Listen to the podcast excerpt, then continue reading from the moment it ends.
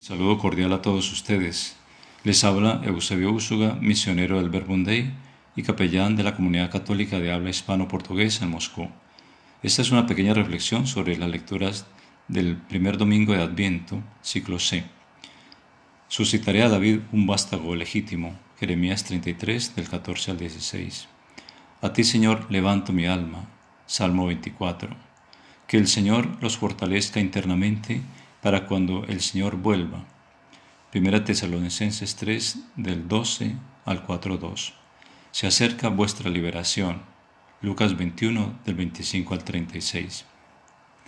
Nuestra vida está llena de deseos y expectativas, algunas han sido cumplidas, otras no, y siempre tenemos la esperanza de ver realizados todos nuestros sueños. Son deseos buenos, aunque la mayoría de las veces muy de esta tierra, pero que también Dios los coloca en nuestros corazones. Ojalá que no fueran solo deseos materiales los que nos impulsan a vivir. Dios sabe perfectamente que tenemos necesidad de las cosas temporales y nos las quiere dar por añadidura. Lo que desea es que trabajemos por el alimento que da vida eterna, que perdura. Juan 6:27. Ojalá nuestros deseos sean según Dios. Qué bueno que en nosotros se cumplieran las palabras de San Pablo a los tesalonicenses. Que el Señor los colme y los haga rebosar de amor mutuo y de amor a todos. Pero ¿cómo nos va a colmar el Señor o hacernos rebosar de amor cuando ese deseo no está en nuestros corazones? ¿Cómo nos va a dar Dios algo que nosotros mismos no esperamos, ni deseamos, ni pedimos?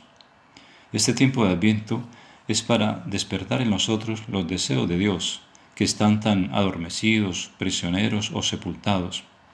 El egoísmo, la superficialidad, los placeres del mundo ahogan en nosotros esos deseos de Dios. Cada ser humano es como una pintura valiosísima, pero oculta, pues encima le han pintado otra imagen, con pintura además barata o de poca calidad y que oculta la imagen original.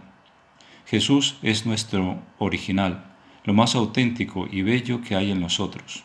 A su imagen hemos sido creados, pero es posible que lleve años sepultado y oculto sin que se muestren sus rasgos en nosotros. Él viene a hacernos justicia, viene a quitar todo aquello que oculta su imagen en nosotros, viene a devolvernos lo más auténtico de nosotros mismos que es Él. No hemos nacido para vivir de apariencias pasajeras, ni para agradar a este mundo, ni para vivir embotados o esclavos de las pasiones o los vicios. Hemos nacido no para la esclavitud, sino para la libertad, no para el egoísmo, sino para el amor a todos. ¿Por qué entonces no desear que toda la belleza de la vida de Jesús se manifieste y se transparente a través de nuestras miradas, nuestros gestos, nuestras palabras y acciones? ¿Por qué no desear profundamente que Cristo viva y actúe en nosotros. Dios quiere encontrarnos santos e irreprochables cuando nos presentemos ante Él. Quiere ver formada en nosotros la imagen de su Hijo. Este tiempo de Adviento nos recuerda que se aproxima nuestra liberación, pero necesitamos desearla, anhelarla, pedirla. Dios no nos va a dar algo que no pedimos con insistencia.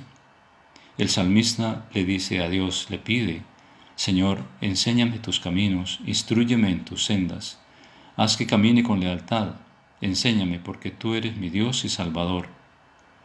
Pidamos al Señor que infunda en nuestros corazones y en nuestras almas el deseo profundo de recibirlo, que este adviento sea una verdadera preparación a su venida.